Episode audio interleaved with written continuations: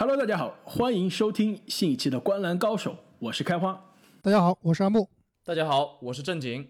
那么我们两期之前的那期节目呢，我们提到了卡特终于在 NBA 征战了二十二年之后啊，选择退役。那我们在那期节目中呢，我们也谈到了，其实可以说卡特这一代的球星啊，也是见证了 NBA 在这个中国球迷圈的影响力的逐渐增加，也是见证了很多球迷的这个一段青春岁月啊。可以说，卡特的这个离开也意味着这一批在二十一世纪初、二十一世纪前十年活跃在大家心目中的这一批 NBA 球星的集体的退场。那我们也在当时那期节目中呢，向大家征求意见啊，是不是我们有必要来谈一谈二十一世纪初的这一些 NBA 的外线得分高手？其实当时有这样一个说法，就是就是传说中的这个西科东爱，北卡南麦啊。对，这现在听来真的是非常非常的有这个时代感。那我们这期节目呢，就跟大家聊一聊这个四大分位啊，并且在外加两个同时期的也是非常被低估的超级得分手，那就是皮尔斯以及雷阿伦。那我们这期节目呢，就跟大家一起来盘点一下这六位二十一世纪初的 NBA 的这个外线得分高手，他们职业生涯的成就、高光时刻啊，以及他们在我们心目中的地位的排名。其实这个排名啊，除了考虑到这几名球员的荣誉之外啊，也是一个很主观的排名。就比如说阿木是这个卡特的球迷，我是麦迪的球迷，所以说这两个球员在我们心目中肯定是地位非常高的。对，我觉得与其说是一个这个非常客观的排名，我觉得更多的是一个一个主观的这样一个判断。虽然说是主观，但是我们也一定会这个依照一定的标准来给这些球星打分。那我们废话不多说啊，我觉得要不我们就按照这个退役的顺序，从最新退役的这个卡特开始了解。那文斯卡特呢，是在一九九八年被多伦多猛龙队以第五顺位选中。他在 NBA 一共征战了二十二个赛季，一共入选过八次全明星，一次 NBA 第二阵容，一次 NBA 第三阵容，拿到过最佳新秀，以及最最为大家所知的两千年的扣篮大赛冠军。我觉得更重要的一点啊，是他在 NBA 征战了二十二个赛季啊，也是可以说是唯一一个跨职业生涯跨度跨了四个十年的，就是从上世纪的九十年代一直打到了二十一世纪的现在是二零二零年代。而且他的二十二个赛季啊，也是 NBA 历史上出场年份最多的球员了。其实现在这个我们回看这个卡特的职业生涯，其实发现其实他的职业生涯的硬的荣誉真的比我想象中的要少不少。尤其是他的这个职业生涯的最佳阵容啊，只进过两次，而且都不是一阵。其实在我看来啊，相比我们后面要聊到几个球星来说，还是少了不少的。但是他的人气和知名度是真的高啊。没错，其实你如果只看他这个荣誉啊，你把他的名字挡起来，让我们三个人来评这个球员能不能进名人堂，我觉得我们三个人啊，估计给的答案都是应该不太可能进入名人堂。但是呢，这个最近因为卡特的退役啊，所以很多很多的球迷和专家都在讨论卡特他的职业生涯到底值不值得进入名人堂。我不知道你们俩怎么看啊？在我这里来说，卡特是毫无疑问百分之百是要进入名人堂的。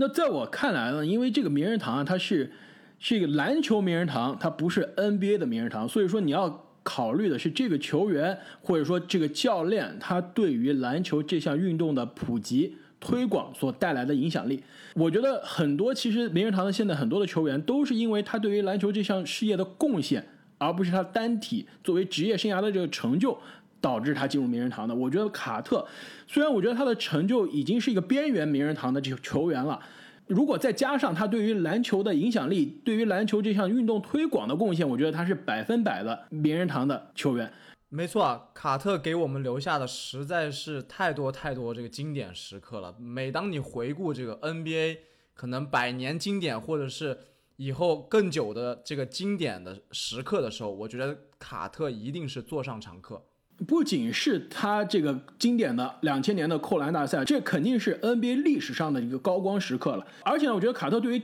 篮球这项运动在加拿大的这个推广，在多伦多这个城市的推广也非常的重要。其实我之前在有期节目里面也说过，之前美国也有个这个纪录片，讲的就是卡特从卡特这个视角讲的如何改变了多伦多的这个城市的文化，就是从一个冰球城市变成了一个篮球城市，最终使得这个城市真的。完成了不可能的任务，让加拿大的球队获得了 NBA 的总冠军。没错啊，其实在我看来，一个球员如果想进入名人堂，有两条路可以走。一项呢就是拼硬荣誉、拼硬数据，那么另一项就是因为影响力和贡献力来进入名人堂。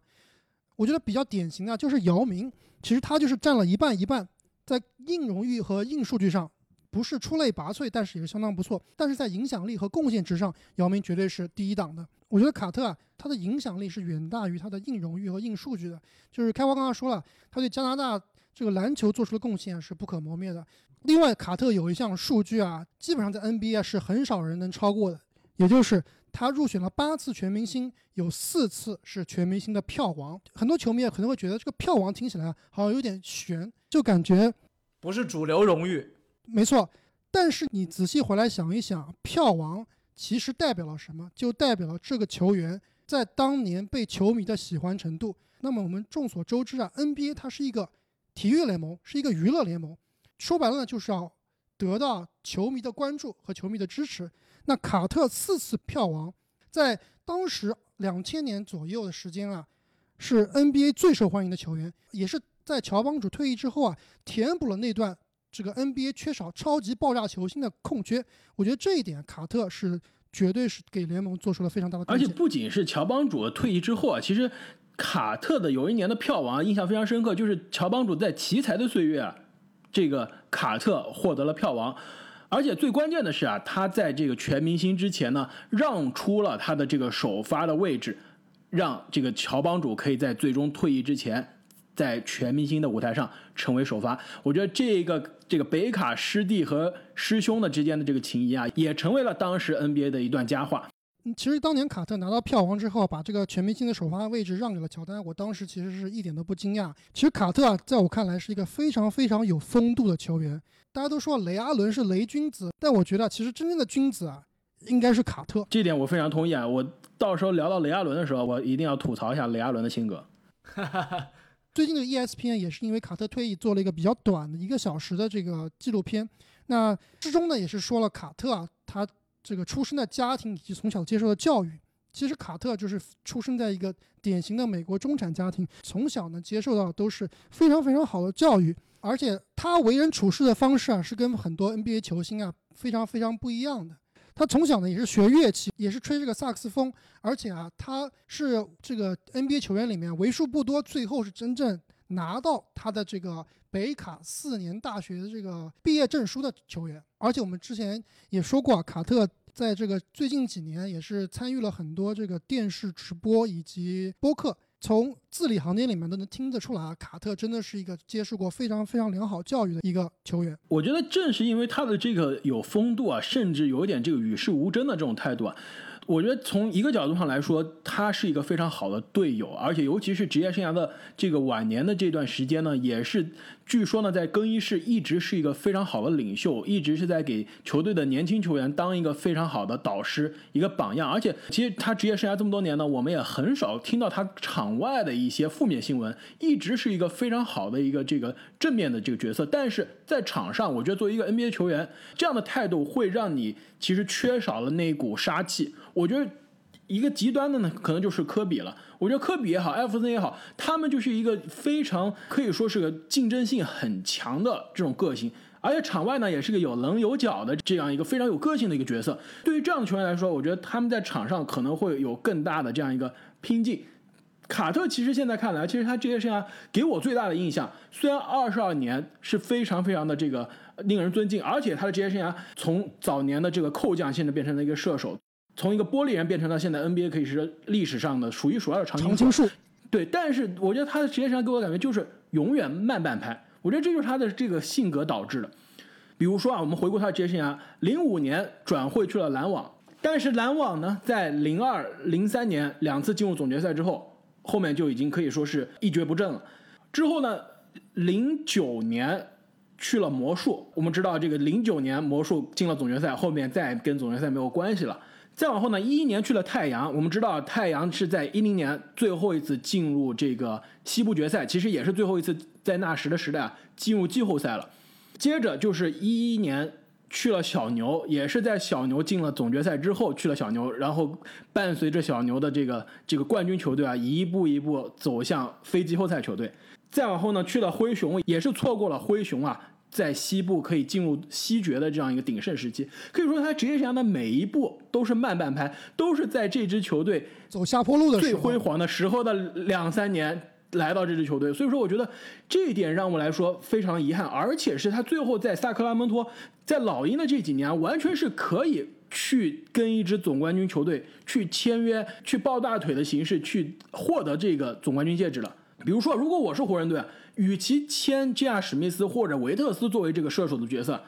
我觉得我更愿意签的是卡特，三分投射能力。都差不多，但是我觉得卡特肯定是一个更有经验、更保险的选择，所以我觉得卡特他是有机会签这些总冠军球队去抱大腿了。但是我觉得以他的性格，他最后选择的是当一个年轻球员的导师角色，而不是去为了总冠军戒指放下一切。我觉得虽然这个卡特的这个职业生涯充满着遗憾，但是我觉得他的职业生涯也是有很多。非常令人难忘的这个高光时刻，我觉得后面说到每一个球员，我觉得我们都有必要去回顾一下这个球员，这个可以说是他职业生涯最亮眼的这个最闪光的这个时刻。所以你们觉得对于卡特来说，他的职业生涯的最高光的时刻是什么时候呢？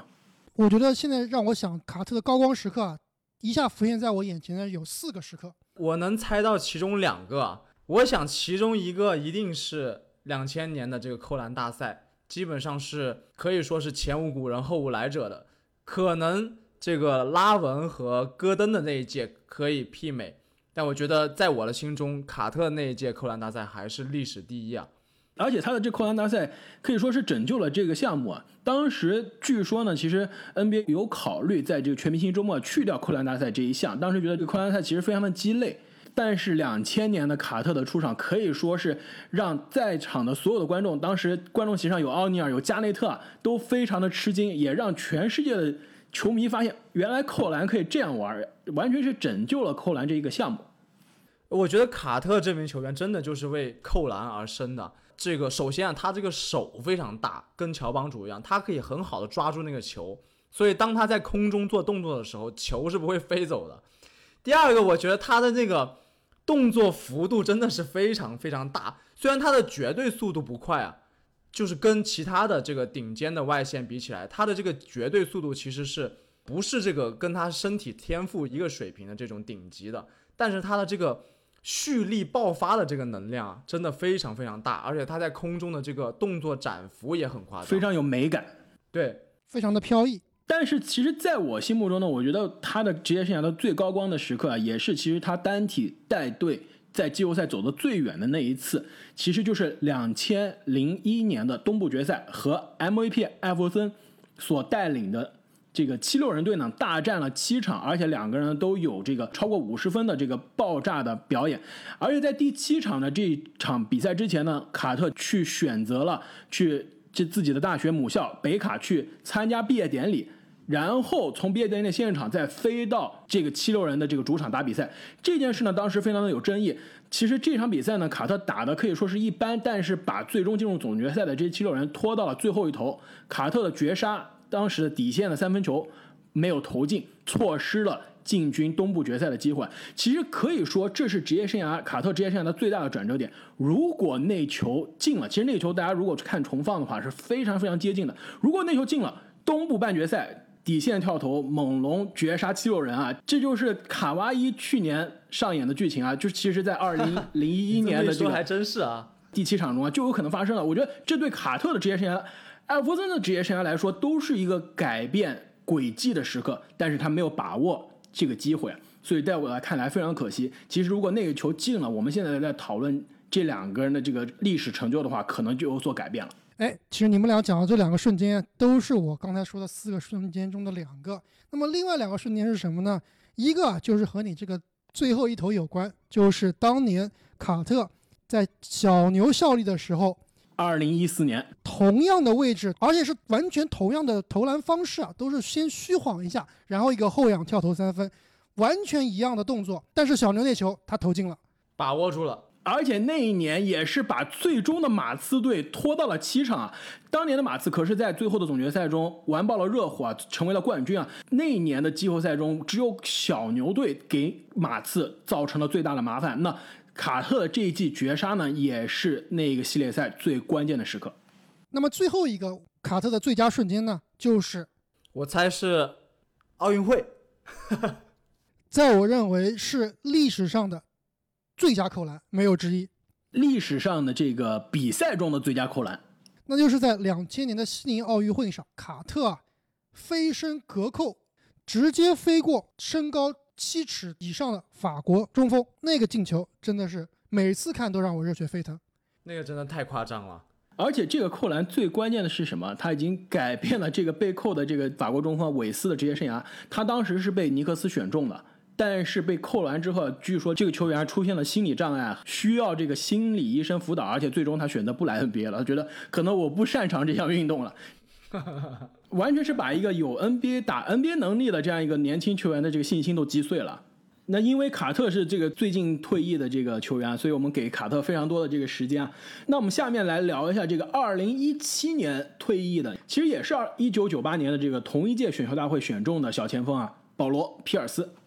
那保罗·皮尔斯同样也是在1998年的选秀大会上以第十顺位被波士顿凯尔特人队选中。他的职业生涯呢，进过十次全明星，拿到一次第二阵容，三次第三阵容，有过一个总冠军戒指，而且呢，拿过一次总决赛的 MVP。而且呢，据说也是历史上唯一一个被凯尔特人选中的湖人球迷。因为皮尔斯啊，他这个从小是在这个洛杉矶附近长大的，一直是湖人球迷。据说打心底里是非常仇恨凯尔特人的。但是呢，凯尔特人当时啊，在选秀大会是想选诺维斯基的，被小牛截胡了，所以不得不选择了这个湖人球迷，硬生生的是把一个湖人死忠啊，变成了凯尔特人可以说历史上最有影响力的之一啊。可以好比就像这个正经啊，他是这个巴萨球迷啊。正经，你到底到底我是皇马球迷？拜托，这这就好比正经啊，他是皇马球迷啊，但是有一天选择跟巴萨签约了，这个影响力是一样的。所以皮尔斯最终也成为了他自己曾经最讨厌的那种人。那么和卡特相比啊，皮尔斯的硬荣誉那就肯定要强了很多。这一点啊，我觉得他完全是可以靠这些荣誉和数据呢进入名人堂的。每次一说起皮尔斯啊。我就会想起他那个身中十一刀的故事啊，后面被越传越玄乎，什么三十五秒十三刀之类的都出来了。当时啊，据说是皮尔斯在一个俱乐部里面，正好出现在了这个错误的时间、错误的地点啊，被一些这个小混混给捅伤了，捅了十一刀。当时啊，所有人都以为皮尔斯将离开 NBA 赛场，但是啊。奇迹啊，可以说就发生了。他的身体恢复的非常非常快，仅仅过了三天，据说他就从医院回到家开始休息了，很快也就回到了球队的训练营中。然后下一个赛季，也就是当时零零到零一赛季，他打满了八十二场比赛，可以说真的是一个不大不小的奇迹了。而且当时发生这事的时候呢，我在中学啊，然后我们当时语文呢，语文课呢，他会这个每个星期啊有一节这个阅读课，让大家带一些课外读物来这个阅读。你又带了《体坛周报》了？对，我又带了这个《灌篮》啊。然后呢，老师还让我们做这个摘抄本，就是你要把这个读物上面的这个报刊上面的好的这个文章呢，你要摘下来。我当时呢就是摘的是保罗·皮尔斯啊，这个身负重伤，但是带伤坚持打 NBA，而且打满八十二场的故事啊。所以说是把它当成了一个极具精神力的代表，写进你的小作文里了。没错。哎，我刚刚正好查了一下，这个皮尔斯啊，他是出生在奥克兰，但是呢，后来是搬到了洛杉矶的 Inglewood。我不知道你们了不了解 Inglewood，其实这个地方就是洛杉矶这个匪帮最严重的地方。我估计他从小时候估计也没少被人砍。所以啊，我觉得我一直是觉得啊，这个。球员的这个成长的环境、成长的历史啊，决定着他的职业生涯的这样一个轨迹。我们刚刚说啊，卡特他来自于一个中产阶级的这样一个非常优渥的这样一个家庭啊，所以他有这样一个慢半拍的这样一个性格。但是皮尔斯呢，呃，很明显他是生活在一个比较这个混乱、比较这个艰难的这样这样不一定是黑道，就是生活在一个比较这个可以说是比较危险的一个社区吧。因此呢，我觉得他这个从小啊，就是可以说是比较早的进入社会，所以其实他给我的职业生涯的这个最大印象呢，就是一个老油条。非常的油，不仅呢是在这个打球的风格上啊，非常的这个狡猾，而且呢，我觉得其实以及是他处理这个跟队友和裁判的关系上，也是感觉是非常的油腻。包括他退役之后啊，当了这个 NBA 的解说员，他的解说风格也是相当 相当的油腻。而且他在这个推特上跟别人的这个开骂，也是感觉非常的油腻，非常的狡猾。我觉得这个就不得不提到他那个生涯最高光的时刻，同时啊，也是他退役之后真相大白之后最搞笑的这个时刻啊。没错啊，那就是在两千零八年的跟这个湖人的总决赛的关键时刻，明明是他要去上厕所了，而且据说他已经这个这个已经拉肚子，对，已经拉在裤子上了啊，然后这个假装受伤了。非要坐轮椅啊，这样可以挡住裤子上的这个 这个痕迹，就回到更衣室处理完了，再假装这个王者归来啊，真的是把整个球队以及整个球场的这个气氛带动起来了。这而且是真的带着球队大逆转，可以说也是那一届总决赛的这样一个转折时刻。我不记得你们还记不记得啊？我之前说到这一段的时候，我有说过，当时啊，我正在读高中。我在班上组织了一个赌局啊，就是赌谁是当届的这个冠军加这个 FMVP。当时几乎所有的人选的都是加内特，没有想到就是被皮尔斯这一手王者归来给搅局了，直接导致的结果就是所有参与赌局的人的钱都归我了。而且啊，其实皮尔斯大家提到最多的是他的这个零八年的这个总决赛 MVP 啊。其实他在之后呢换了球队，去了篮网，去了这个华盛顿奇才之后啊，也有非常多的这个关键时刻的表演。就比如说在奇才的那一年的这个季后赛打老鹰的系列赛中啊，他先是完成了一记可以说是不可能完成的绝杀，又在其实应该是第五场的关键时刻。最后时刻呢，投进了一记这个压哨的绝杀，但是最后这记绝杀因为只差了可以说是零点零一秒，被判无效。但是可以体现出当时已经可以说是在职业生涯非常末期最后两年的这皮尔斯啊，依旧是全联盟最可靠的关键先生之一。而且其实最后我想说，其实如果考虑到这个打球的风格啊，而且这个场上的油腻程度啊，其实我一直觉得皮尔斯的职业生涯的轨迹啊，其实就是一个低配置高成就版的。甜瓜安东尼可以说他的天赋也好，他的得分技巧也好，虽然跟安东尼来说相对比较相似啊，甚至体型啊，但是还是比安东尼差了一个档次。但是他的职业生涯的成就，其实可以说也是因为球队的这样一个成功啊，造就了他的职业生涯成就。现在看来啊，是超过甜瓜的。哎，这我并不是非常同意啊。我觉得皮尔斯不管是打法还是从打球的风格来说，跟甜瓜还是非常非常不一样的。在我看来啊，皮尔斯应该是。我们今天讨论的六个人里面啊，打球可能是最不飘逸的那一种。但是甜瓜其实我觉得他的打法是非常非常华丽的。但是当我们提到这个进攻万花筒啊，可能大家都会想到甜瓜和皮尔斯，他们两个人其实都是进攻万花筒的这个代表人啊。相对来说，我觉得飘逸版，对甜瓜更加爆爆炸一点，但皮尔斯更加地板流一点。但是他的这个脚步啊、背身啊，我觉得都是大师级的。包括他的身体素质，而且包括两个人的屁股都非常大的巨大，而且非常 非常的硬，